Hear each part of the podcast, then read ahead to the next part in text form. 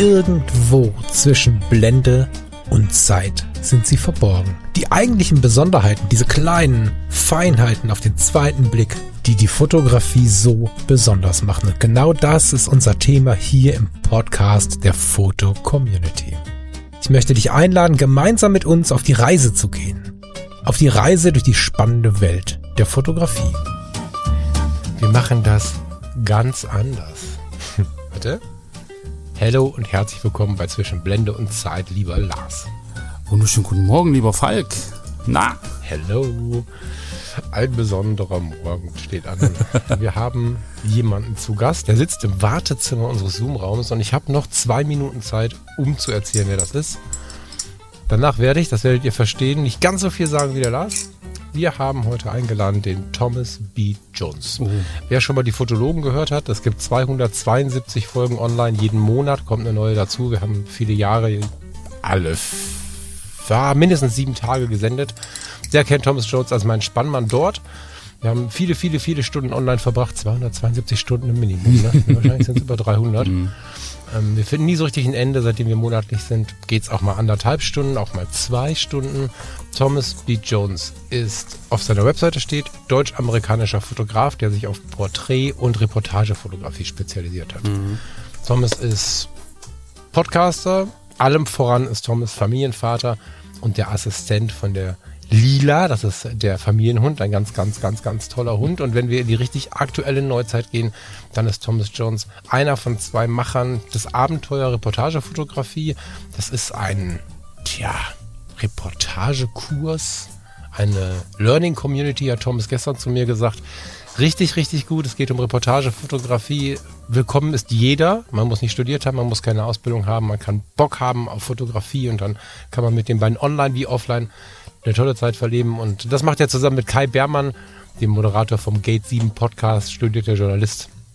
Geiler Typ auch. Und ich freue mich jetzt auf Thomas B. Jones eintreten lassen zu klicken. so. Hello, Thomas Jones. Guten Tag, Thomas. Hallo. Wir sind schon in der Aufnahme. Wegen mir können wir loslegen. Ich habe dich kurz vorgestellt und habe gedacht, jetzt lasse ich ihn mal rein. mein Vorhaben heute ist, ein bisschen weniger Falk zu machen, weil wir haben gestern, weiß ich gar nicht, zweieinhalb Stunden schon gequatscht. Das kommt jetzt irgendwie parallel vorher, nachher irgendwie raus bei den Fotologen und ich habe gerade mal gerechnet, wir haben, weiß ich nicht, fast 350 Stunden äh, Material online bei den Fotologen. Wir beide braucht dieser Podcast, also uns beide braucht der Podcast nicht. Ich lehne mich gleich ein bisschen zurück. Der Lars hat äh, ganz viele Fragen und ich werde bestimmt mal einen dummen Kommentar machen, aber ich glaube, die Hörerinnen und Hörer, die müssen nicht nochmal Thomas und Falk hören, die hören jetzt mal Thomas und Lars. Und der Falk, der kommt ab und zu um die Ecke und macht mal so einen Pieks oder so. Herzlich willkommen. Guten Tag, schön, dass ich hier sein darf. Ich sehe dich ja heute das erste Mal live, Thomas. Halli, Guten Tag, hi Lars. wir haben uns ja auf der Fotopia irgendwie gar nicht äh, live gesehen, glaube mhm. ich. Da habe ich ja nur einen eher kurzen Auftritt gehabt, äh, der dafür sehr äh, nachhaltig. sehr schön, aber schöne Grüße erstmal. An der Stelle, äh, deinem Junior geht's gut? Soweit alles gut. Der, ähm, du musstest ja letztens auch den, den Junior. Genau, äh, der war heute auch noch früher vor mir wach. Ich dachte eigentlich, ich könnte mich aus dem Haus schleichen, bevor er wach ist, aber es hat alles nichts geholfen. Wir mussten noch kurz ein, zwei Bücher lesen. Deswegen bin ich jetzt hier wirklich ja. gerade eben durch die Tür reingerannt. Na, kenne ich, bin gerade aus der Kita zurück, von daher.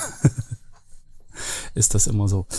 Genau, äh, lieber Thomas, ähm, wir haben dich ja eingeladen eigentlich, oder andersrum, ähm, in den letzten Folgen, die wir so aufgenommen haben, ähm, ging es mal um Fuji, es ging mal um Reportagefotografie, es ging mal um Street, es ging mal um Geschichten erzählen und da haben wir irgendwann gedacht, Mensch, wir müssen den Thomas mal einladen. So, weil der Falk meinte, ey, äh, er ist da der Fachmann, was die Reportagefotografie angeht und die, äh, ja, äh, in Richtung Fuji, weil ich interessiere mich ja so ein bisschen dafür. Und es ist wunderschön, dass das geklappt hat. Freue ich mich sehr. Und ähm, Falk hat es ja schon angedeutet, du hast ja dieses äh, tolle Buch mit dem Kai Bermann geschrieben, mit Bildern, Geschichten erzählen, wie du Storytelling gezielt in deiner Fotografie einsetzt. Ähm, da vielleicht äh, ganz am Anfang ähm, ein Einstieg. Ähm, wir haben in der FC immer mal wieder Diskussionen zum Thema Bilder erzählen, keine Geschichten. Weil der, der Betrachter im Prinzip das Foto anguckt und immer seine eigene Geschichte in dem Bild wiederfindet. So. Ähm, du hast jetzt ein Bild geschrieben, Storytelling mit Bildern Geschichten erzählen. Ähm, erzähl uns mal ein bisschen, ähm, wie du das siehst. Gibt es da wirklich so ein Spannungsfeld oder ist das für dich im Prinzip irgendwie das Gleiche oder was ist für dich dieses Geschichten erzählen? Mm, ich glaube, dass ein Stück weit was dran ist, dass natürlich bei den bei den Betrachtenden sich eine eigene Geschichte im Kopf bildet, keine Frage. Ich glaube aber sehr wohl, dass der Fotograf, die Fotografin immer irgendwas mit dem Bild aussagen möchte. Ob die zwei Dinge dann übereinander liegen, ist eine komplett andere Sache. Aber genau da greift das mhm. Buch ja eigentlich diesen, diesen, diesen Faden auf und soll helfen eben, ähm, die, die Idee, die Vision, die wir als Fotografierende haben, durch das Bild auch zu den Betrachtenden zu transportieren. Natürlich bildet sich bei den Betrachtenden am Ende immer noch eine eigene Geschichte aus. Und das hat ganz viel auch damit zu tun, wem ich das Bild zeige. Hm. Wir haben im Buch ein Kapitel mhm. allein darüber, oder ein Teil des Kapitels ist ähm, um kultur, äh, kulturelle Hintergründe. Also wenn ich jetzt äh, jemandem aus, keine Ahnung, Asien, irgendwo Asien, ein Bild zeige von einem Kehrwochenschild hier. So, die Person hat keine Ahnung, was ein Kehrwochenschild ist. ähm, selbst innerhalb ja. von Deutschland ist die Kehrwoche, also ja auch schon nicht ganz klar, was es eigentlich ist. Das ist ein schwäbisches Ding.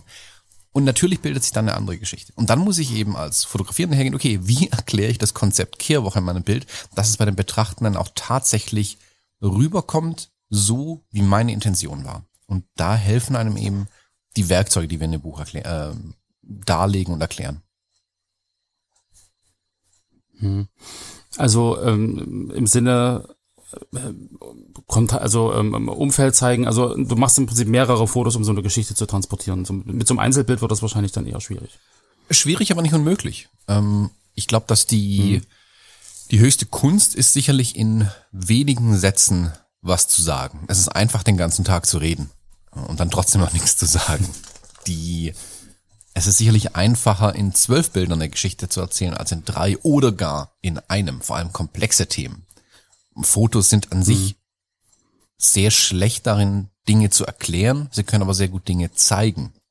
Deswegen gibt es ja sowas in, in Zeitschriften, in Zeitungen wie Bildunterschriften, weil eben oftmals gewisse mhm. Informationen einfach nicht mit einem Bild transportiert werden können und die Bildunterschrift und das Bild sollten dann wirklich Hand in Hand gehen, sich gegenseitig ergänzen, um klar zu machen, worum geht es, was hat der Autor, die Autorin des Bildes, der Geschichte, wie auch immer, was will was soll hier ausgesagt werden? Also ist für dich sozusagen ähm, immer essentiell, dass, dass der Fotograf, die Fotografin auch immer eine, eine ganz konkrete Idee hat, wenn in diesem Bild auch eine Geschichte transportiert werden soll. Also da, so ein bisschen Vorbereitung, ein bisschen Konzept im Vorfeld. Ähm, da, darauf läuft es ja im Endeffekt hinaus. Ich meine, wenn ich jetzt überlege, ich kenne äh, Reportagefotografie äh, ja aus dem Bereich Hochzeiten. Da habe ich ja im Prinzip früher selber äh, ganz viele Hochzeitsreportagen gemacht und da hast du ja im Prinzip dieses Event Hochzeit.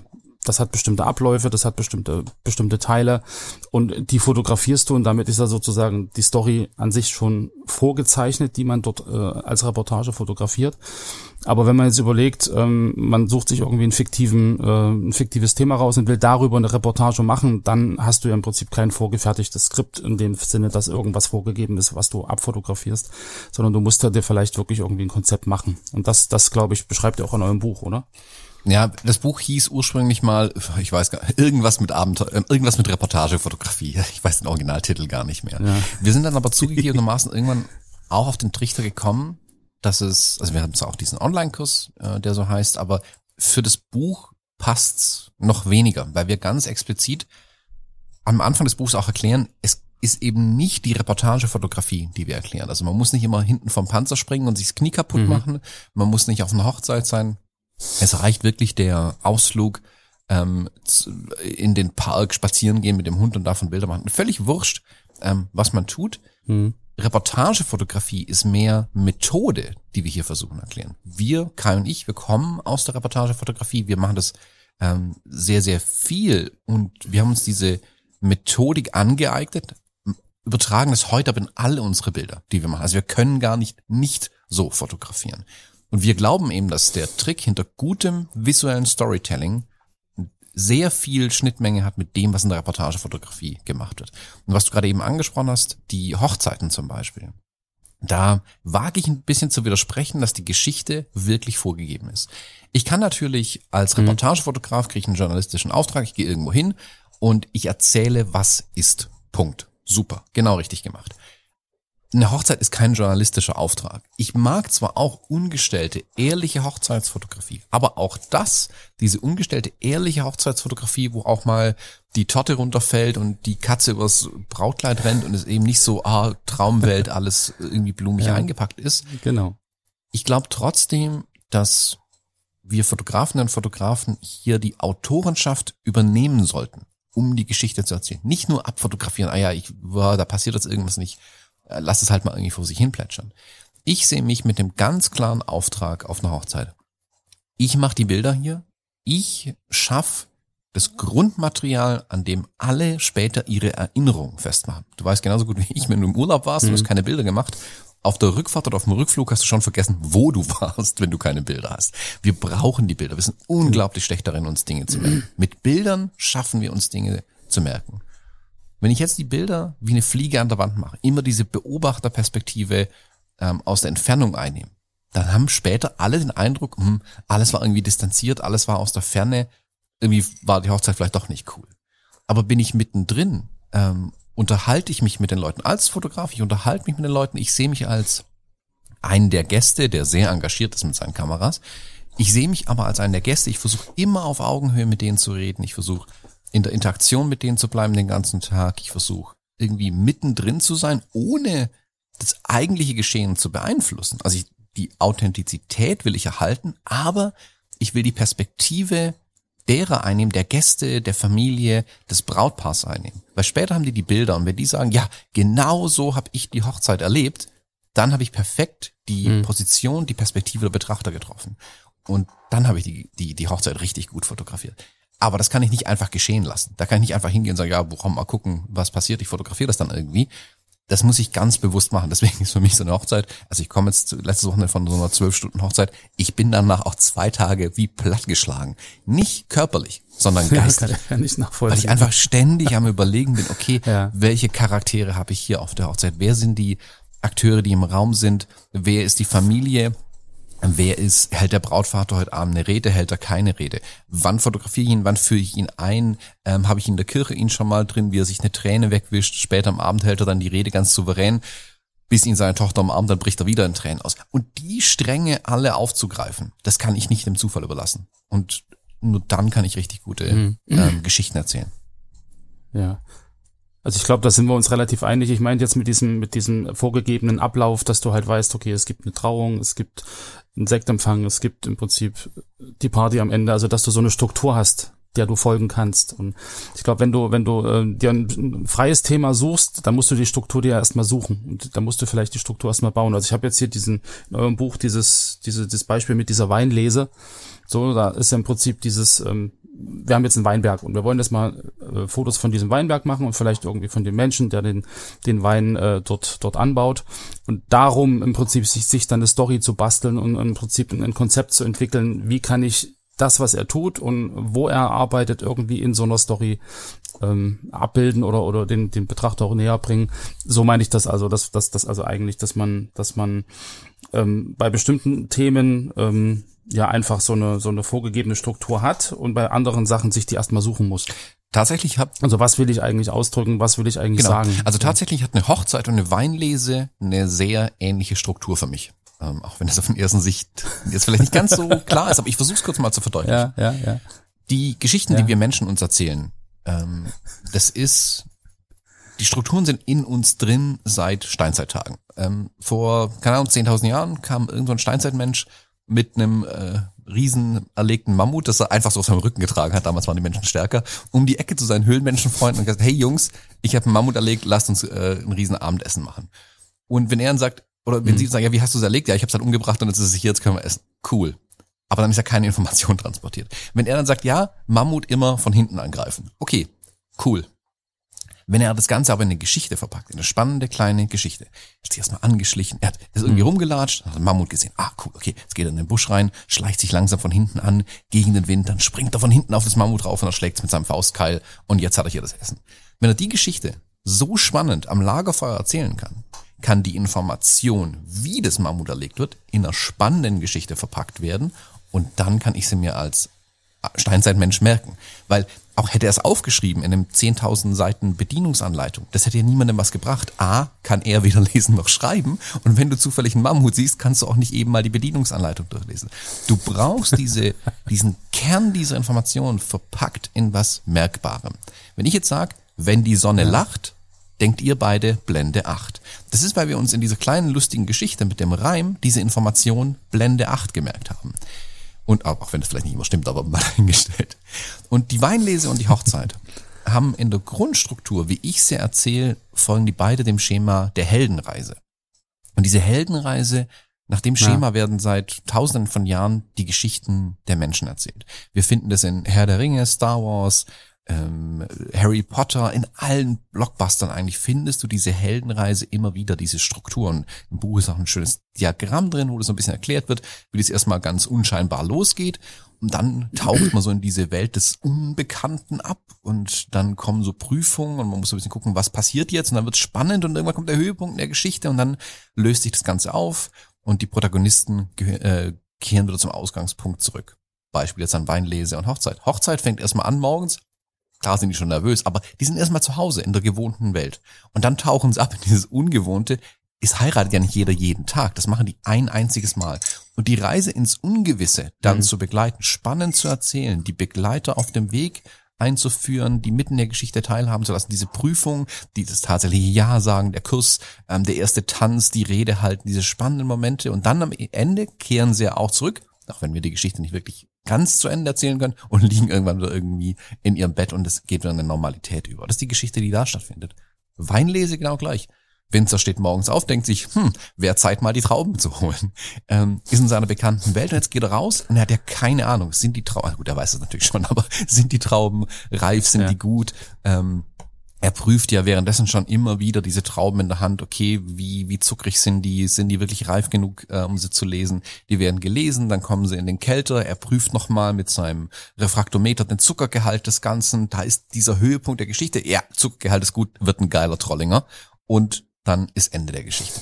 Beides folgt, wenn ich es erzähle, dieser Heldenreise. Und deswegen funktioniert die Geschichte beides mal auch nach der gleichen Struktur, auch wenn sie inhaltlich sehr unterschiedlich sind. Hm also hat jetzt für mich so so den Aha-Effekt so ein bisschen, dass es dass es äh, ja über dieser fotografischen Ebene und der Struktur, die immer äußerlich vorgegeben wird, ja auch noch eine eine zweite Ebene gibt, die man sich selber irgendwie erschaffen muss oder erschafft oder die sowieso in einem sowieso drin ist. Ähm, interessant. Ähm, also hat ja auch Auswirkungen auf alles andere. Also auf, auf eigentlich kann man unter dem Aspekt ja wirklich alles alles sehen, was man was man oder alles äh, in so einer Bildgeschichte verbasteln, was man so erlebt. So, ob das jetzt der, der Gang zum Kindergarten ist oder ob das jetzt das Kochen des Mittagessen ist oder was auch immer. Also man kann das ja wirklich auch in so eine Bildergeschichte äh, einbinden, wenn man das einmal für sich im Hinterkopf ähm, so abgespeichert mhm. hat. So, was du gerade erzählt hast mit diesen Einzelinformationen, mit diesem Spannung aufbauen und dann das Endergebnis zeigen und also es ist halt, also ich glaube halt, wenn man ohne Intention, ohne Ziel, ohne Autorenschaft an die Fotografie rangeht, dann ist sie leider auch belanglos. Und ich verwende das Wort nicht leichtfertig, aber Fotografie kann auch schnell belanglos werden, wenn sie eben kein Ziel verfolgt. Ähm, ein gutes Beispiel ist William Eggleston. Ähm, William Eggleston ist ein, ein Meister der Banalität in seinen Bildern. Der fotografiert halt einfach einen offenen Backofen.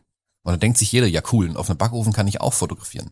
Ja, William Egglestons Bilder hängen aber in den großen Galerien dieser Welt und er verkauft äh, richtig gute Bücher, weil sein Lebenswerk besteht eben aus dieser Banalität des Alltags. Ganz banale Dinge, die eigentlich für sich betrachtet ähm, semi-spannend sind. Sein Gesamtwerk, sein kontinuierliches künstlerisches Schaffen ähm, erschafft aber dieses Gesamtwerk, was dann eben nicht belanglos ist, wo wirklich was dahinter steckt. Er zeigt diese Banalität im Alltag, ähm, diese verschiedenen Aspekte des menschlichen Lebens, die wir haben, und dann wird ein Schuh draus. Dann wird eine wirkliche interessante Bildstrecke draus, wenn die in, einem, in einer Galerie hängt, in einem Buch drin ist, oder wenn ich mir die nur bei ihm auf der Website anschaue. Mhm. Also im Endeffekt ähm, kann man, also wie du gerade sagst, den Begriff ja irgendwie auch weiterziehen. Also diese, dieses Sammeln von verschiedenen Motiven über einen langen Zeitraum und dann daraus wieder was Neues schaffen. Ähm, geht ja dann auch in die Richtung wieder Konzept. Also ich glaube, irgendwie alles das, was mitschwingt, ist, dass man im Hinterkopf immer eine Art Konzept oder eine Art Geschichte für sich haben sollte, die man dann in Bildern darstellt, ob das jetzt in Einzelfotos sind über einen langen Zeitraum oder ob das jetzt wirklich die äh, ein bestimmtes Event ist, was man irgendwie begleitet oder eine bestimmte äh, Aktion. Es gehört immer irgendwie ein Konzept dazu. Verstehe genau, ich, ich krieg das Zitat jetzt nicht mehr zusammen. Ich, ich meine auch, dass es von Ansel Adams war, ähm, von wegen scharfe Bilder von einem unscharfen Konzept sind halt auch nicht gut. Also wenn ich nicht eine, nur eine unscharfe Idee habe, aber ich kann technisch ja. noch so perfekte Bilder machen. Wenn es konzeptionell hat einfach nicht, was soll das, dann hilft mir alles technische Perfektion nicht. Deswegen ist diese Jagd nach, ähm, ach guck mal, das Objektiv hat einen noch besseren, äh, keine Ahnung was Wert und die Kamera hat den besseren hier Pixel Pitch und Sensor und Autofokus und hast du nicht gesehen und versteht mich nicht falsch, ich bin auch der volle Technik-Nerd. Aber am Ende des Tages macht es eigentlich keinen Unterschied. Ähm, die, die, die Idee, die dahinter steht, die, Kon die Konzeption, das klingt so groß, aber eine Konzeption kann in einem Sekundenbruchteil entstehen, indem ich ein Bild mache. Mhm. Wir hatten gestern zum Beispiel bei den Fotologen, die Episode ist jetzt seit gestern draußen, ich glaube, ihr erscheint dann heute, ähm, haben wir immer unsere ja. Bilder des Monats dabei. Und ich habe ein Bild des Monats gebracht und ich versuche jetzt kurz ein Bild zu zeichnen und ich lade euch gleichzeitig ein, bei den Fotologen mal reinzuhören, da könnt ihr das Bild aussehen, von einer Pizza, die aus dem Ofenrohr rausguckt an der Hauswand. Das ist auch banaler und eigenartiger geht's nicht. Aber in dem Moment, wo ich es gesehen habe, dachte ja. ich mir, irgendwie ist es schon witzig. Also da steckt ja, da steckt eine Geschichte dahinter, die ich gar nicht erzählen kann. Aber dadurch, dass ich es jetzt fotografiere und dass ich eben die die Lücken in dem Bild lass, weil ich es eben nicht auserzähle, kann ich bei den Betrachtenden diesen Denkprozess anstoßen hat der Thomas die Pizza da reingesteckt? Warum ist der, äh, warum verschreibt sich der jetzt dem Vandalismus? Oder ähm, haben hier irgendwie Jugendliche den Rest ihrer Pizza nicht gegessen? Also was ist da los? Ja. Aber ich habe eine Idee verfolgt. Ich finde diesen, diesen, diesen optischen Eindruck, den ich davon hatte, fand ich so schräg und eigenartig. Ich hätte es auch einfach abknipsen können. Ich kann es aber auch versuchen, dann irgendwie durch entsprechendes Framing, ähm, Pizza und Ofenrohr weiter oben im Bild, weiter unten im Bild, quadratisch, ähm, Hochformat, was ja. auch immer. Und schon kommt die Autorenschaft rein. Und schon fange ich an, an dem Bild rumzugestalten. Also ich kann gar nicht, oder die meisten, mhm. man kann nicht ohne Intention fotografieren. Selbst wenn ich es nur abknips, irgendwie mit dem Telefon, völlig wurscht. Aber ich habe, dann habe ich es halt nur abgeknipst. Und das ist aber auch schon eine gewisse Intention. Ich habe mir eben nicht die Mühe gemacht, ähm, sauber nach dem Framing des Ganzen zu schauen, sondern ich habe einfach nur, ja, hier, guck mal, mhm. da passiert was. Genau, aber dann ist es ja wirklich so, wie du es ganz am Anfang gesagt hast, dass, dass das Bild an sich ja die Geschichte erzählen kann, aber wenn die Informationen fehlen, der Betrachter natürlich die Lücken auffüllt und dann wieder seine eigene Geschichte mit in das Bild Genau, reinbringt. und das kann ja auch durchaus ähm, weil du die Intention der Fotografierenden sein, zu sagen, okay, ich lasse ganz mhm. bewusst Lücken in meinem Bild. Und dann ist es okay für mich, dann ist es ja auch, ist die Autorenschaft da trotzdem klar. Das ist so, wie wenn man, ähm, in Filmen gibt es ja auch, dass manchmal, in einem Krimi, manchmal wissen wir schon, wer der Mörder beim Tatort ist. Manchmal wissen wir es aber auch nicht. Und das passiert dann nicht zufällig. Die drehen mhm. ja nicht diesen Tatort und denken sich am Ende, oh, du, wir haben bis zum Ende gar nicht nachgedacht, die, die, die Zuschauer wussten ja schon, wer der Mörder war. Ja.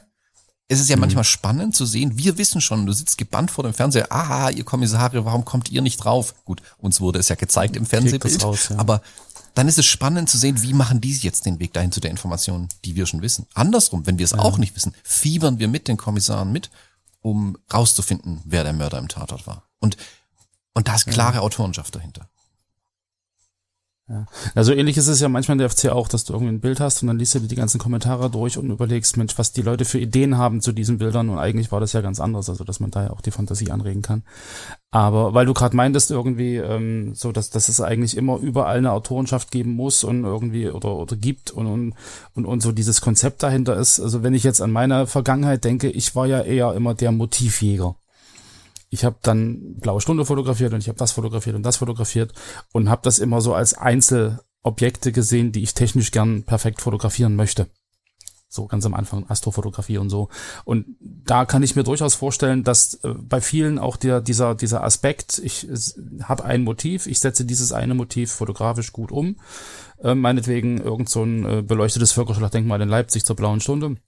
Und dann habe ich da mein, mein perfektes Foto und, und ähm, da jetzt äh, den Dreh hinzukriegen, zu sagen, okay, ich ähm, mache jetzt im Prinzip eine Art Bildergeschichte dazu. Ich komme dort an, es ist noch hell, ich fotografiere das Völkerschlachtdenkmal äh, bei Sonnenlicht und dann gucke ich, wo ich mich hinstelle, verschi verschiedene Perspektiven und irgendwann habe ich dann dieses finale Foto und dann mache ich noch ein Foto, wie ich wieder nach Hause fahre. Das wäre im Prinzip dann das Verpacken dieses Motiv Fotografierens wieder in so eine äh, Geschichte, wo man dann wieder sagen kann, okay, ich habe jetzt so eine Art Story mm. äh, fotografiert.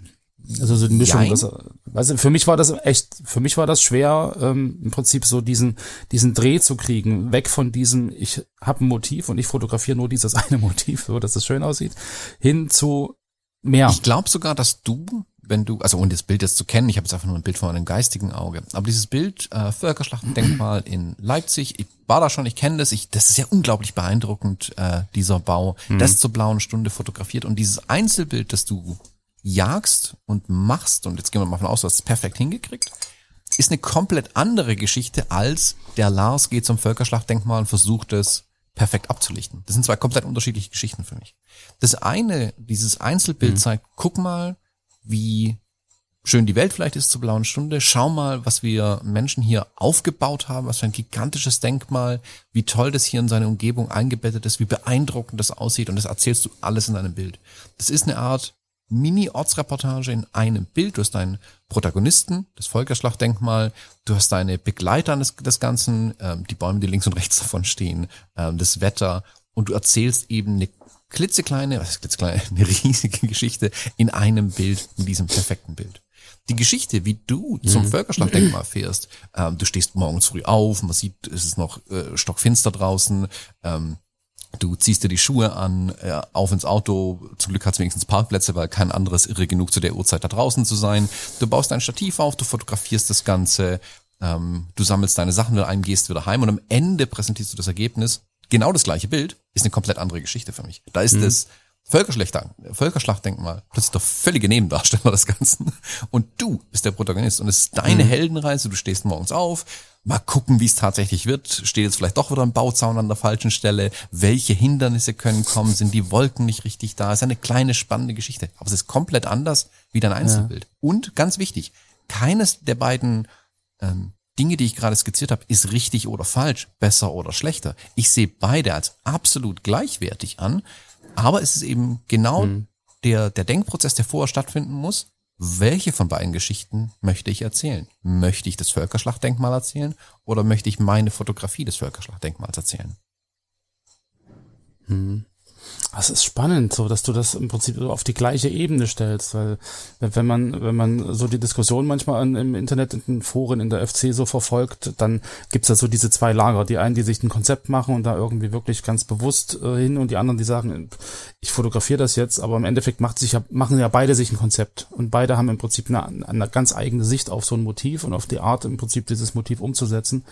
Nur dass sie halt wirklich äh, aneinander vorbeireden, weil sie halt von unterschiedlichen Konzepten reden oder gar nicht wissen, sie das, gar nicht wissen, dass sie äh, ein Konzept haben.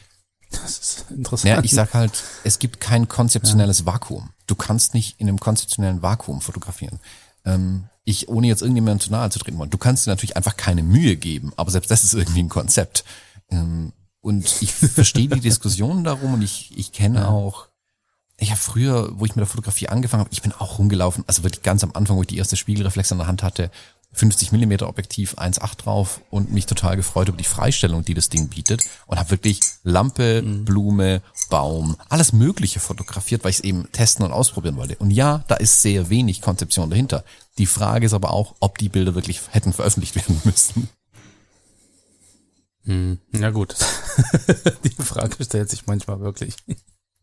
Genau. Aber was ich jetzt so für mich mitnehme, ist, ähm, dass sich ja im Prinzip dieser, diese, diese ähm, diese, dieses Mindset oder diese, diese Fokussierung im, im Hinterkopf auf, auf dieses, was will ich, ähm, habe ich ein Konzept, mache ich mir ein kleines Konzept, ähm, was ist eigentlich mein Konzept in der Fotografie, die ich so mache, der schon ein, ein Mittel ist, um auch wieder so ein bisschen Schwung in die eigene Fotografie zu bringen, weil ich ja manchmal schon so dieses, boah, ich habe schon alles fotografiert, was könnte ich denn mal machen und hm, ist langweilig, irgendwie, es macht keinen Spaß mehr, die Fotografie. Und ich glaube, sich auf also auf der Ebene im Endeffekt mit, mit seinen Motiven, mit seiner Fotografie zu beschäftigen und zu befassen, kann er da schon mal noch so, so ein Booster sein. Absolut. Also wir, hm, wir sagen ja auch ganz klar, man muss nicht immer in irgendwelche exotischen fernen Länder reisen, vor der eigenen Haustür gibt's unglaublich viele spannende mhm. Geschichten und wir verlernen oftmals nur die spannenden Geschichten zu sehen. Ähm, du hast auch äh, Kinder, gerade mit Kindern, die entdecken jeden Tag die Welt und klar, wir sind natürlich äh, wie soll ich sagen, nicht mehr so, für uns ist es alles nicht mehr neu. Aber für Kinder jeden Tag, da blitzt ja die ganze Zeit nur, das ist ja alles neu, neue Eindrücke, ständig passiert irgendwas Neues. Gestern Abend hat's geblitzt und gedonnert zum Beispiel, das war für meinen Junior sehr eindrücklich. Und wir haben ja, einfach ja, nur ja. verlernt, mit, den, mit diesen Kinderaugen die Welt zu sehen. Und ich, ich back zum Beispiel für mein Leben gern mit meinem Junior und ich versuche jedes Mal das Ganze auch in Bildern festzuhalten wie Muffins entstehen zum Beispiel. Also wie wir wirklich, irgendwie wir hatten kürzlich so Regenbogen-Muffins hm. gemacht mit Lebensmittelfarbe und überhaupt. Und wie ich dann halt versuche, irgendwie ähm, diese sechs Schüsseln mit sechs Farben abzuwiegen, dass ja alle genau 180 Gramm haben am Ende, bevor ich dann die Farbe reintue, damit wir sie gleichmäßig dann wieder in die Muffinform reintun können, mit einem zweieinhalbjährigen gleichmäßig etwas verteilen. Ich meine, das ist ja sowas von zum Scheitern verurteilt. Und dann habe ich halt wirklich fotografiert, wie er mit dem Löffel einfach den Teig quer über dieses Muffinförmchen verteilt hat und einfach komplettes Chaos war. Die Muffins waren am Ende trotzdem super, aber die Geschichte dahinter ist eben, ja. ähm, Papa macht große Pläne, Junior hat ganz andere Pläne für diese Muffins. Aber das ist eben die Geschichte, die da stattfindet. Und das dann also es gibt nichts Schweres, als gleichzeitig mit, mit dem Zweijährigen irgendwas zu fotografieren, wenn man was tut, aber das festzuhalten, um mich da in 20 Jahren nochmal dran erinnern zu können, dass er sich vielleicht in 40 Jahren sich die Bilder nochmal anschauen kann äh, und an mich denkt, das will ich in kleinen Geschichten erzählen, weil das sind ganz hm. tolle kleine Mikro-Stories, die jeden Tag stattfinden.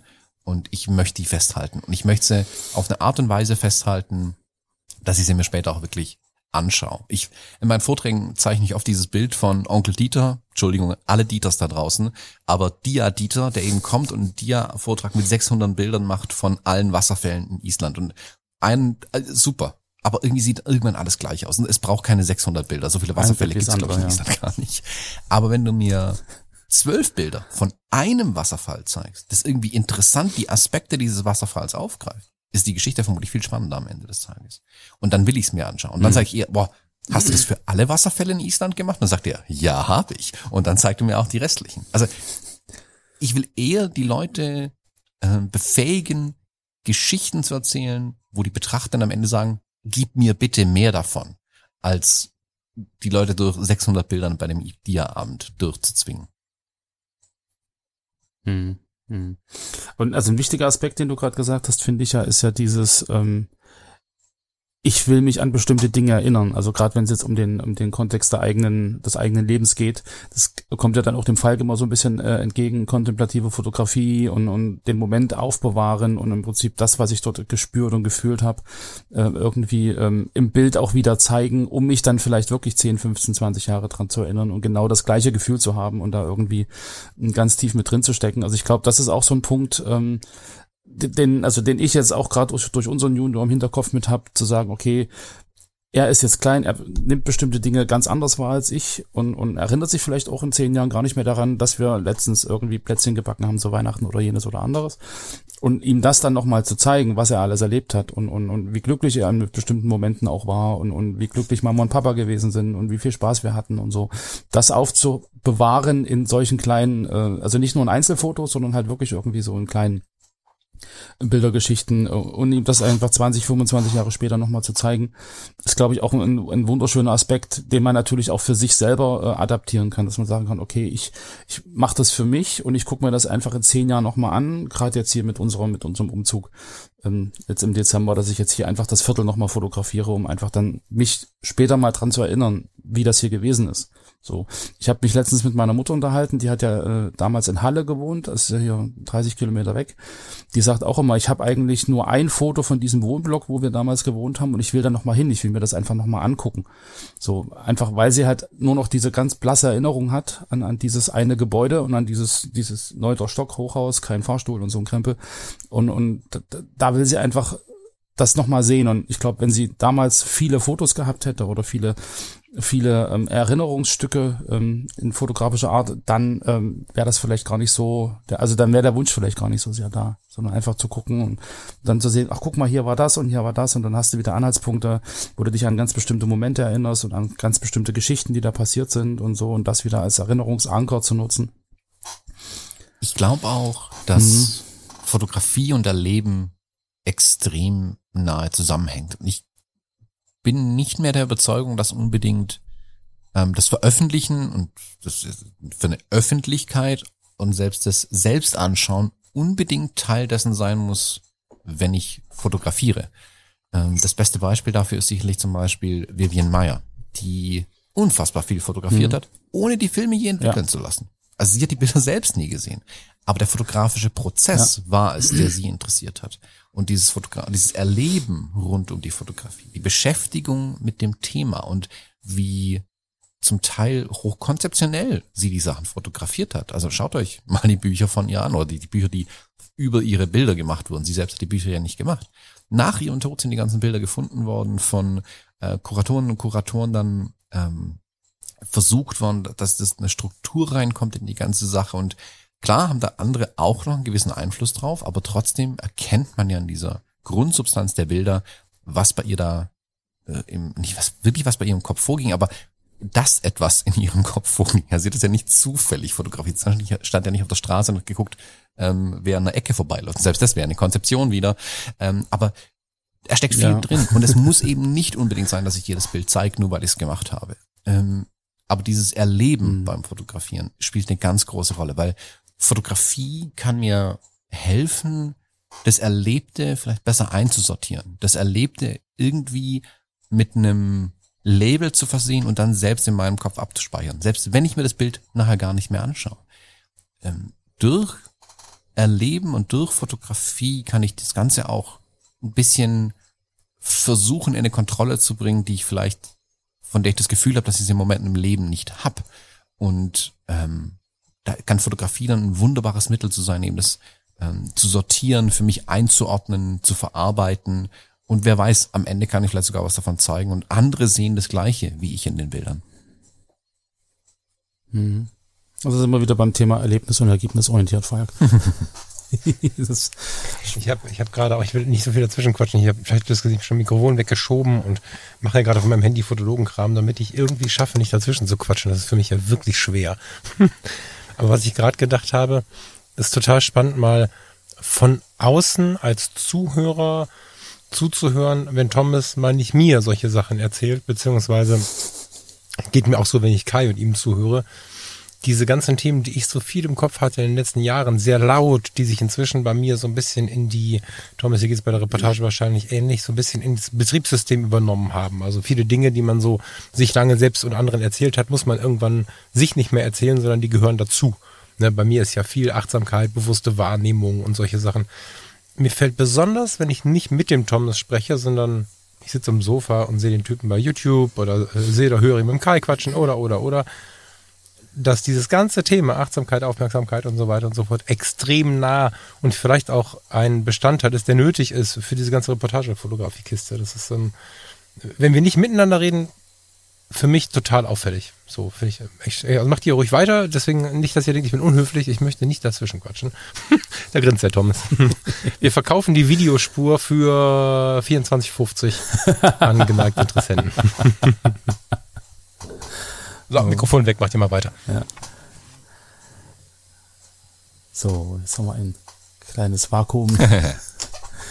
die, die bewusste Pause auch in der Musik, eine der, der schönsten Möglichkeiten, Songs spannend zu machen.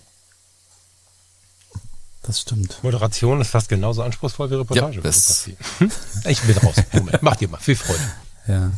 Ähm, ähm, wir waren ja gerade äh, stehen geblieben, Erlebnis, ergebnisorientiert. Und ähm, ist ja wieder die, die, die Brücke wieder zu mir so ein bisschen. Ich war halt immer ergebnisorientiert und habe das Erlebnis so ein bisschen nach hinten geschoben. Ähm, aber Falk hat mich das ja im Prinzip in den letzten anderthalb Jahren so ein bisschen gelehrt, dass es auf alles ankommt und auch auf die bewusste Wahrnehmung, in welchem Moment fotografiere ich und in welchem Moment ähm, nehme ich das Völkerstadtdenkmal auf, wie du es vorhin auch im, im, Prinzip ja auch gesagt hast, äh, wann sind die Wolken richtig, wann ist das Licht richtig. Das ist ja auch eine bewusste Wahrnehmung der Umgebung, um dann im Prinzip dieses eine Foto zu machen, was einem persönlich selber gefällt. Und so dieser Prozess des Fotografieren Gehens, ähm, also ich äh, kenne ja ähm, einen, der ist manchmal ohne Film in der Kamera losgelaufen, einfach nur um durchzugucken durch die Kamera, im Prinzip die, die Momente zu erhaschen und dann die Momente durch den Sucher bewusst wahrzunehmen, um zu sagen, okay, ich habe jetzt mich ganz bewusst auf bestimmte Dinge konzentriert. Ob das jetzt ein Foto ist oder nicht, ist mir eigentlich in dem Moment egal. Äh, ich gucke mir das vielleicht nochmal an, aber so dieses Hingehen, die Umgebung sehen, ein Motiv sehen, eine Szene sehen und dann durch den Sucher den Ausschnitt setzen und da im Prinzip ganz bewusst in diesem eingegrenzten Bildfeld ähm, das zu sehen, ähm, und wahrzunehmen auch, dass das äh, ist eigentlich das, was ihn an der Fotografie reizt. Und das äh, ist, ist spannend. Andere Sachen, du bist doch, bist doch bekloppt, du hast gar keine Fotos mit nach Hause gebracht.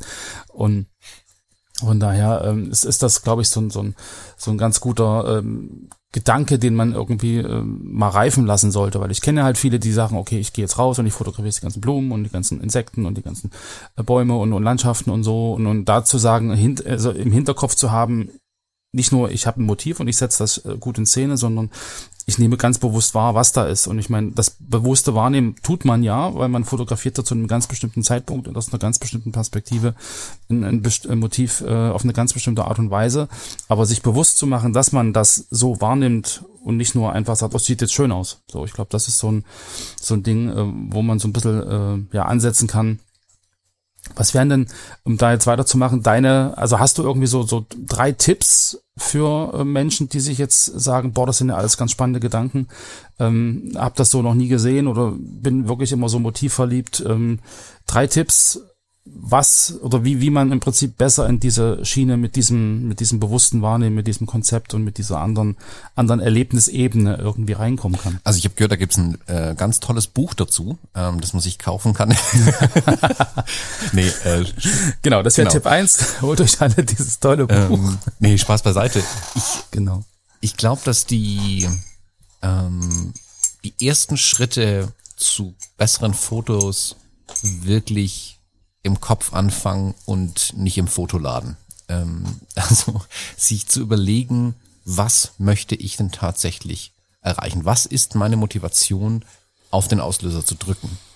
Ähm, als Beispiel Gary Winogrand hat mal gesagt, er fotografiert Sachen, um zu sehen, wie sie fotografiert aussehen. Das klingt irgendwie banal, mhm. aber ich glaube, wir sind uns einig, Gary Winogrand hat ziemlich coole Sachen fotografiert, die ziemlich spannend aussehen. Seine intrinsische Motivation war es also sehen, wie sieht die Welt in Fotos aus. Und genau das hat er gemacht. Das hat er sein Leben lang im Prinzip gemacht. Und der Katalog an Bildern, der entstanden ist, spricht dann eine deutliche Sprache. Und mit, ich muss mit einer Idee, mit einer Motivation, mit, nicht unbedingt immer mit einer Aussage, aber mit einer Motivation rangehen, was ich tatsächlich umsetzen will. Und mir das zu überlegen, ist, glaube ich, einer der wichtigsten Schritte in der Fotografie. Und dann geht's in die Methodik rein, in die Methodik des Doings. Wie setze ich es tatsächlich um? Ein Tipp für mich, äh, der, der gut funktioniert, weil einfach zu merken ist, wenn ich versuche, eine Geschichte zu erzählen, versuche sie so zu erzählen, wie wir Menschen auch unsere Umwelt erleben. Wenn wir in einen Raum reingehen, wenn du zum Beispiel bei mir hier durch die Studiotür kommen würdest, du würdest dich, du würdest die Tür aufmachen, du würdest dich erstmal im Groben umschauen. Aha, ein länglicher Raum, ähm, sehr rechteckig nach hinten raus, sehr lang, nicht so breit. Hm, interessant, da hinten ist ein Fenster. Und dann schaust du dich genauer um. Ah, guck mal, da hinten hat er seine Papierrollen aufgehängt, hier ist seine YouTube-Ecke, da drüben steht sein Schreibtisch. Was steht denn auf seinem Schreibtisch? Eine Tasse mit einem lustigen Motiv drauf, da liegt ein, ein, äh, komischer kleiner Kugelschreiber, kann man mit dem überhaupt schreiben, der liegt auf einem Buch mit einem äh, Goldfarbschnitt oben dran. Gehst also vom Groben immer mhm. weiter rein ins Detail in deinem Erleben deiner Umwelt. Und genau so kann ich Geschichten aufbauen. Mir erstmal den Überblick zu verschaffen, wo bin ich eigentlich? Was ist hier überhaupt los? Im Groben. Und dann weiter ins Detail runtergehen. Und dann in diesem Mittelteil immer wieder zu springen zwischen Details, die ich entdecke und den Überblick, den ich mir mache. Also immer wieder genau hinschauen, bisschen weiter wegtreten. Genauer hinschauen, ein bisschen weiter weggehen. Dadurch entsteht ein gewisser Rhythmus, eine visuelle Variation in meiner Geschichte. Und ich helfe den Betrachtenden, die Umwelt, die ich gesehen habe, so ähnlich zu erleben oder so zu erleben, wie ich möchte, dass sie sie erleben. Wenn das aber völlig entgegen der, der menschlichen Art und Weise läuft, wie wir unsere Umwelt erleben, dann wird immer ein Disconnect äh, entstehen, weil ich eben nicht weiß, wo bin ich mhm. jetzt. Das kann zwar auch, keine Ahnung, also wenn ich nur Steinmuster fotografiere auf der ganzen Welt, ist auch eine Art und Weise. Dann habe ich eben keinen Überblick, wo ist dieses Steinmuster. Aber auch da war die klare Motivation, die Idee ja dahinter irgendwie. Aber wenn ich Reportagen mache, wenn ich, ähm, nehme, ich greife das Beispiel der Hochzeitsreportagen wieder auf. Wenn ich zu einem Getting Ready fahre, ähm, ich park dann irgendwo, da wo die auch immer die Braut ähm, fertig gemacht wird, keine Ahnung, ähm, gehen wir davon aus, es ist das Haus ihrer Eltern. So, dann, ähm, wenn es eine Braut gibt, egal, die ich komme da an und dann fotografiere ich es aber schon, wie ich da ankomme. Auch wenn alle ihre Freundinnen und Freunde, die da ankommen würden, ja schon wissen, ah, das ist das Haus äh, der Eltern, kennen sie schon. Ich fotografiere es nochmal, weil wer weiß, wie lange die Eltern da genau, noch wohnen. Genau. Wer weiß, wann das Haus umgebaut wird. Aber den Stand jetzt einmal festzuhalten, wie das Haus im Moment aussieht, ist wichtig. Dann vielleicht nochmal die Haustür. Wenn ich irgendein Detail im Garten finde, fotografiere ich noch das. Also ich habe die Kameras schon draußen im Auto. Im Auto lege ich die Kameras an, um weil das Auto kennen die nicht, interessiert die auch nicht. Alles außerhalb dieses Autos ist interessant und wichtig. Und dann fange ich schon an. Ja. Genauso, wenn ich dann reinkomme. Wie sehen die Räume innen aus? Wie sind die Sachen verteilt? Hängt irgendwo ein Kalender an der Wand? Das ist eines der schönsten Details, die ich immer wieder fotografiere in Reportagen. In den Kalendern, bei, der El bei den Eltern, bei dem Brautpaar selbst, bei den, bei den Freunden, dieses heutige Datum, wann die Hochzeit stattfindet, ist garantiert in diesem Papierkalender an der Wand markiert. Da ist dann ein Herzchen gemalt und hm. heute heiraten so und so und so und so. Das fotografiere ich ab, dieses kleine Detail. Das ist, das wird an allen völlig vorbeigehen, aber ich habe dieses Bild jetzt und ich weiß, alle wissen, ja, das war auf diesem Kalender drauf. Also ich habe ja nichts erfunden in dem Moment, aber ich habe es mitgenommen. Und am Ende habe ich genau diese Bilder dann übrig. Ich habe diesen Überblick, ah, so sah das Haus aus, das war der Eingang, dann kommen die Räume wieder im Ganzen, dann gehe ich wieder etwas ins Detail rein. Und wenn die beim nächsten Mal in das Haus gehen, können sie es genauso nochmal erleben. Sie werden, das merken die nicht bewusst, aber unbewusst nehmen sie die Umwelt genauso wahr. Hm. Also Tipp wäre im Prinzip bewusste Wahrnehmung der Umwelt, Konzentration auf das äh, Umfängliche und äh, auf einzelne Details und dann im Hinterkopf zu haben, dass das in der Gesamtschau am Ende dann auch wieder ein Gesamtbild ergibt. Also dass man auch wieder nicht diese Einzelmotive als Einzelmotive sehen darf, sondern dass man sagen muss, das spielt alles gemeinsam zusammen in dieser Geschichte, die man erzählen will. Nichts ist, also klar gibt es Einzelmotive, ja, aber selten ist ein Bild ein Einzelmotiv. Selbst wenn ich jetzt hergehe, ich mache mir, also ich habe keinen Account in der Foto-Community, ich gebe es dazu, wenn ich mir jetzt einen Foto-Community-Account mache, ich gehe her, nehme ein Bild, das ich aus Kuba, in Kuba fotografiert habe, lade das hoch und denke mir, hey cool, mein gesamtes Schaffenswerk in der Foto-Community ist dieses Einzelbild aus Kuba. Nein, ist es nicht. Ja. Mein Bild steht im Kontext zu allen anderen Bildern auf der Fotocommunity. In welcher Gruppe, Sparte, mit welchen Tags habe ich es hochgeladen? All das spielt eine Rolle. Ein Bild steht niemals für sich allein. Selbst wenn ich in einem Raum stehe und ein Bild vor mir anschaue. Welchen Rahmen hat das Bild? Wie hoch hängt das Bild? Wie groß ist mhm. das Bild? Wie ist der Raum beleuchtet? Welche Farbe hat die Wand? Welche Farbe hat der Rahmen? Welche Farbe hat das Passepartout? Wie weit bin ich von dem, von dem Bild weg? Wie nah kann ich ran? All das spielt eine Rolle. Alle Menschen sind ständig enttäuscht von der Mona Lisa. Warum? Weil es ein relativ kleines Bild ist, das hinter zwei Metern Glas und nochmal vier Metern Abstand im Louvre hängt und ich gar nicht genau so rankomme, dass ich überhaupt sehe, lacht die oder lacht die nicht? Ist es überhaupt die Mona Lisa? Keine Ahnung. Aber selbst die Mona Lisa ist kein Einzelbild. Die Mona Lisa hängt in ihrer Umgebung. Und ähm, also das Bild der Mona Lisa hängt in ihrer Umgebung. Und dadurch spielt alles andere mit eine Rolle. Bilder stehen immer auch in, im Kontext und in Kommunikation mit ihrem Umfeld. Einer der häufigsten Fehler, den ich sehe, ist, dass Bilder in Bücher gepackt werden und sich keinerlei Gedanken gemacht wird, was auf der anderen Seite im Buch passiert. Aber nichts hat eine stärkere ja, ja. Kommunikation miteinander als zwei Bilder auf einer Doppelseite. Eine Bild links, das andere Bild rechts. Klar, ich kann es mit 100 Bildern vollknallen, dann haben wir aber ein anderes Thema. Aber dann ist eben noch mehr Kontext da mhm. und ich mhm. muss noch mehr aufpassen, was ich eigentlich tue. Aber diese zwei Bilder sprechen miteinander. Da findet eine Kommunikation statt zwischen diesen beiden Bildern. Vor allem bei den Betrachtenden findet eine extreme Kommunikation statt. Wenn ich auf der, ich in meinem Israel-Buch zum Beispiel Da gibt's eine Doppelseite, die zeigt, du, du blätterst um und du siehst auf der linken Seite, siehst du irgendwie aus einer tiefen, ungewöhnlichen Perspektive, aber doch von oben vom Gebäude runter, so halb unter dem martialischen Stiefel von einem Soldaten durchfotografiert, wie er so auf der Mauer drauflehnt, hinten hängt das Gewehr ähm, noch runter, unten eine Menschenmenge und du siehst, also gut, das weiß jeder, das Buch ist über Israel, also ist schon diese, hm, diese, dieser Kontext ja schon da und du mhm. denkst dir, oh je, oh je, was ist da schon wieder los? Und im nächsten, auf der Doppelseite rechts, siehst du dann ein paar Soldaten, wie sie beieinander stehen und mich fröhlich anlachen. Und die beiden Bilder sprechen miteinander. Und es ist sehr bewusst ausgewählt, ja. ich diese beiden Bilder auf diese Doppelseite gepackt habe. Hätte ich nur das Bild links stehen lassen, rechts gar nicht, hätte ich einen komplett anderen Eindruck bei einem Betrachtenden erzeugt. Genauso das Bild rechts hätte einen komplett anderen mhm. äh, Eindruck erzeugt. Sich der Kommunikation der Bilder bewusst sein ist das nächste. Also eine, eine Bild Geschichte, eine Aussage geht bis in die Präsentation rein. Ich muss mir bis zum Ende hin Gedanken machen, wie meine Bilder ähm, rezipiert werden, wie sie äh, betrachtet werden. Hm. Ja, genau, also so meine ich das ja, dass du nicht im Prinzip diese Einzelbilder für sich sehen solltest, sondern dass du immer gucken sollst, dass die in, in der Gesamtheit äh, wirken, egal äh, in welchem Bereich du dich aufhältst. Ob das jetzt Hochzeit ist, ob das jetzt im Prinzip Urlaub ist oder ob das jetzt äh, wirklich ähm, Reportage, Israel, wie auch immer. Also das, das ist ja, alle Fotos, die du machst, hängen irgendwo ja miteinander zusammen, weil sie ja im Prinzip widerspiegeln, was du dort erlebt hast und was du dort fotografiert hast. Und das ist ja im Prinzip ähm, ja, alles ein, eine Einheit im Endeffekt. Und da sich zu sagen, es ist nur ein Foto, funktioniert da in dem Moment nicht. Also gerade wie du meinst mit diesem Kalender. Um eine kleine Motivation vielleicht zu bieten. Ich glaube, dass all die Fotografen und Fotografen, die ich heute erwähnt habe, Winogrand, ähm, Vivian Meyer, äh, Eggleston ähm, und alle anderen Meisterinnen und Meister der Fotografie, egal wer von denen sich heute ein Account in egal welcher Fotocommunity, also eure oder andere Fotocommunities, Flickr, 500 Pixels, völlig wurscht, wenn die sich heute einen Account mhm. machen und das erste Bild hochladen von ihnen, werden sie garantiert komplett verrissen. Also alle werden sich über dieses ja. Bild beschweren und sagen, ah, belanglos, banal ähm, und so weiter und ah, unscharf, ähm, was soll das? Äh, ist das Kunst oder kann das weg? Ja. Und es wird eben erst deutlich durch das gesamtheitliche Schaffen. Also auch wirklich in, in Serien zu denken, in Langfristigkeit zu mhm. denken, zu glauben, dass ich mit einem Bild direkt ähm, das größte Lob abbekomme, das nur deswegen fotografiere, kann nur zu Enttäuschung führen.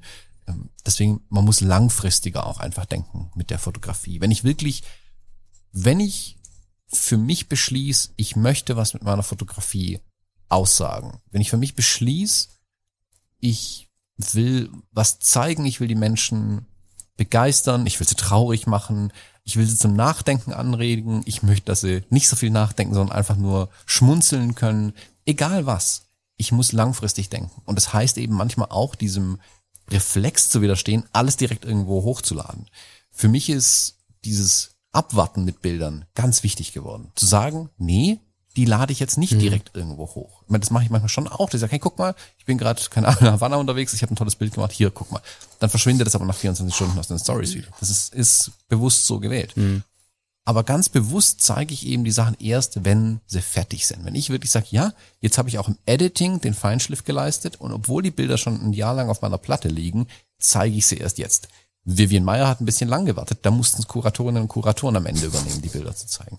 Aber der Punkt ist, ja. sie hat gewartet. Und deswegen sind ihre Bilder, da ist auch bestimmt viel Ausschuss dabei. Ich, ich kenne die Kontaktabzüge nicht, aber da ist bestimmt viel Quatsch auch dabei, wo schiefgegangen ist.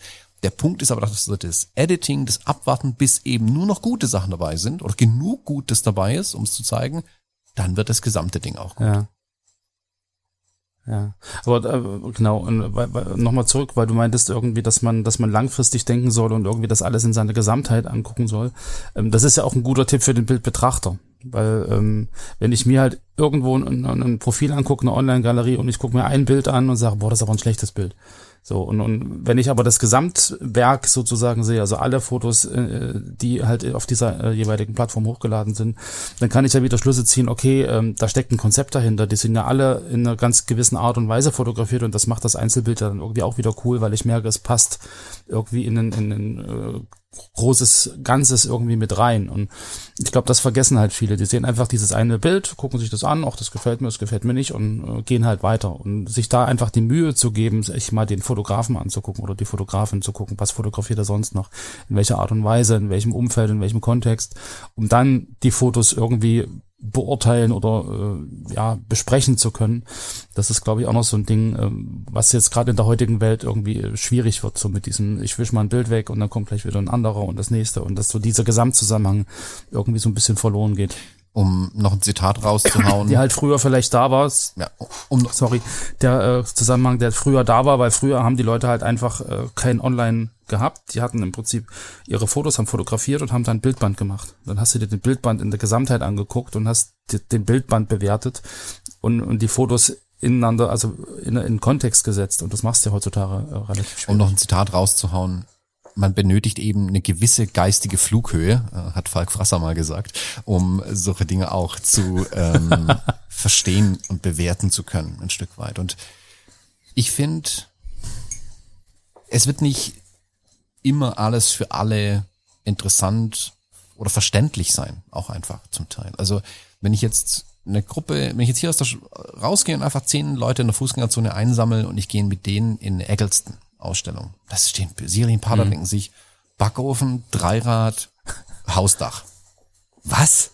Das nennt ihr Kunst? Ein anderer wird sagen, boah, wer ist dieser Eccleston? Das habe ich ja noch ja. nie gesehen. Das ist ja fantastisch, wie der seine Umwelt festgehalten hat. Die dritte steht da und sagt, ja, mhm. Eccleston kenne ich, habe ich selber zehn Bücher daheim.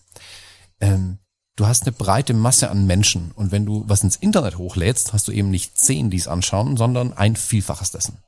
Und dann wird immer auch Kritik kommen, wo von einem Ort kommt, wo überhaupt kein Verständnis der Sache da ist. Und man muss mit dieser Kritik, dieser, hm, wenn man es Kritik überhaupt nennen mag, mit dieser Aussage, die einem da entgegenfliegt, auch lernen, selbst umzugehen, ein Stück weit. Man darf das auch nicht alles ähm, zu sehr sich zu Herzen nehmen. Ähm, ich glaube mhm. auch schon, dass man auch nicht sagen kann, ich, also hm, der Spruch, den ich halt oft sehe, ist dieses, ich wollte das aber so, nur weil das Bild unscharf ist. Ja, weiß nicht. Also man sollte sich schon vielleicht von entsprechender Stelle die richtigen Tipps auch geben lassen.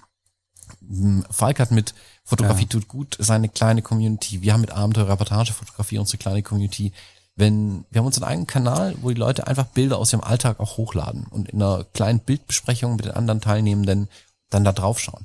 Und die Leute laden da wirklich auch Sachen, ich sag mal, mit einem Fragezeichen hoch, so, oh, ich weiß nicht so richtig, wie findet ihr es denn? Weil sie genau wissen, aus der hm. Community, das sind Gleichgesinnte da, die einen ähnlichen Kenntnisstand haben, die ein Verständnis haben und selbst manchmal auch wieder Ochse vorm Berg stehen und einfach nicht wissen, ist das Bild gut oder kann es weg. Und dann kann ich auf das Feedback viel mehr erzählen. Wenn ich aber die Erwartungshaltung habe, ich zeige das jetzt Zehntausenden von Menschen, dann sollte mir klar sein, dass viele dabei sind, die es auch nicht verstehen, die es vielleicht kulturell auch gar nicht verstehen. Dann ist es aber meine Aufgabe, mhm. die ganzen Sachen klarer zu machen, ähm, um es bei den Betrachtern ja. eben zu ähm, richtig zu positionieren auch. Das sind ganz, ganz viele Dinge, die zwischen Blende und Zeit yep. da eine Rolle spielen, um jetzt mal beim, beim Namen unseres Podcasts zu bleiben. Wir haben die Stunde auch fast schon geschafft, lieber Thomas. Ähm, ich hätte noch eine, oder wir, Falk und ich hätten noch eine äh, letzte Frage an dich. Ähm, müssen wir mal gucken, wie ich das jetzt formuliere. Ähm, unser Podcast heißt ja zwischen Blende und Zeit. Und ähm, wir haben uns gefragt, was denn für dich dieses ganz persönliche dazwischen ist, also zwischen Blende und Zeit. Was ist für dich das dazwischen, was die Fotografie für dich ausmacht? Ich verstehe die Welt nicht und ich versuche für mich mit Fotografie verständlich zu machen. Ähm, das ist so meine intrinsische Motivation geworden in den letzten Jahren. Ich sage immer, ich bin jemand, der begeistert stundenlang Wikipedia lesen kann, weil ich einfach wissensdurstig bin. Das heißt aber auch, ich verstehe die Welt nicht, ich weiß Dinge nicht, aber ich will Dinge wissen und das mache ich eben mit der Fotografie. Die Fotografie ist für mich ein Mittel, ein Werkzeug, um für mich die Welt zu verstehen. Deswegen fotografiere ich eine Weinlese wie Spätburgunder? Ist der ganz spät im Burgund erfunden worden oder was ist da los? Wie kommt Wein eigentlich in Bottiche rein? Wie wird Bier gemacht? Was macht ein Politiker den ganzen Tag? Ähm, wie ist die Situation für die Menschen, die in Havanna leben? Äh, wie, wie ist die Stimmung tatsächlich in Jerusalem? was, was passiert in Brooklyn, in New York? Was ist da auf den Straßen los? Was ist in diesem Shop, wo sie hier irgendwie Metalltreppen zusammenschweißen? Ich weiß es nicht, aber mit Fotografie kann ich mir die Welt ein Stück weit erschließen und ganz nebenbei lasse ich die Welt daran teilhaben. Mhm. Ja, das, das schließt sich ja so ein bisschen der Kreis, so dieses, ich, ich will zeigen, was passiert, ich will dabei sein, ich will das verstehen, ich will im Prinzip die Abläufe ähm, sehen und dass das spiegelt sich ja im Prinzip sowohl im Buch als auch in den ganzen Dingen, die du heute erzählt hast, äh, ja ganz, ganz extrem wieder. Cool, vielen Dank. Ich danke, dass ich da sein durfte. Also mit, mit der letzten Aufzählung, mit der letzten Aufzählung hast du ja, glaube ich, ganz vielen Leuten den Mund fressig gemacht. Das war jetzt. Ähm, ich habe mich dabei erwischt, dass ich äh, schon wieder das Buch in der Hand hatte, während ihr hier quatscht. Das ist, ähm, ja, sehr geil. Vielen lieben Dank. Das war für mich jetzt richtig schön eigentlich ganz schön exklusiv. Ne? Ich habe hier gesessen, euch zugeschaut und zugehört und nicht viel gesprochen. Aber das hat gut getan, Thomas, mal, mal nicht äh, anderthalb Stunden mit dir zu quatschen, sondern mal zuzuhören. In der Nähe aber, weil ich meine, es gibt ja äh, tausend Bereiche, wo man Thomas Jones zuhören kann. Aber so nah, das hat jetzt wirklich gut getan. Danke dafür. Lars hat seine, wie, wie sage ich immer, Lars? Didaktische Ader wieder ausleben dürfen. ja. Oh Mann. Vielen ja, lieben Dank, ihr Lieben. Interessant. Ähm, ich habe gerade wieder gemerkt, dass äh, eigentlich hier noch so viele Themen auch wieder offen sind, dass man vielleicht wirklich mal eine Fortsetzung machen könnte, weil du auch, äh, Thomas, gerade meintest, so Editing und, und Bildauswahl, Sequenzen, Serien, was ist das, wie geht man ran, das sind ja alles äh, extrem spannende Themen, glaube ich, auch wenn es in Richtung geht, Fotobuchgestaltung, Präsentation. Also ich glaube, da äh, ist ganz viel noch offen, wo wir, glaube ich, äh, ich glaube, Falk hat da sicherlich auch nichts dagegen, lieben Hörerinnen und Hörer auch nicht, wenn wir da irgendwie nochmal äh, uns zu gegebener Zeit zusammensetzen und da vielleicht nochmal Sehr gerne, ich würde mich freuen, wieder hier zu sein. So, ihr Lieben, Kaffee ist noch alle oder ist er noch da? Also meiner ist alle. Falk hat zwischendurch. Nee, so richtig meiner auch fast. Nee, weil Falk letztens meinte, dadurch, dass ich immer schön äh, umrühre, kriegt er das immer mit und trinkt seinen Kaffee aus. Bei dir vergisst er das immer. Aber dann haben wir unseren Kaffee heute alle ausgetrunken. Fantastisch, äh, liebe Hörerinnen und Hörer. Ich hoffe, es hat euch äh, Spaß gemacht. Für mich waren da sehr viele erhellende Momente drin. Und auch so ein paar äh, Dinge, wo man sagt, Mensch, so weit auseinander sind die äh, verschiedenen Ansichten äh, zu fotografieren gar nicht, ob das jetzt das Motiv ist, was ich suche oder die Story dahinter. Irgendwo ist beides ja äh, sehr eng miteinander verwoben. Und vielen Dank, Thomas, für diese, für diese erhellenden Worte. Hat mir persönlich sehr viel gebracht. Und genau, dann wünsche ich euch noch einen wunderschönen Mittwochabend. Und wir hören uns dann weiter am Sonntag. Ich glaube, der Falk hatte noch eine Wortmeldung. Und wenn ihr noch mehr Thomas Jones hören wollt, ist die neue Sendung der Fotologen online. Die Fotologen mit PH findet ihr in jedem Podcast-Player und auf der Webseite fotologen.de. Genau, und wir verlinken, Tschüss, Thomas. Wir, wir, verlinken das natürlich auch in den Shownotes, wie üblich. Genau, ihr Lieben. Tschüss, Thomas. Tschüss, Falk. Und habt noch einen wunderschönen Nachmittag. Tschüss miteinander. Adios.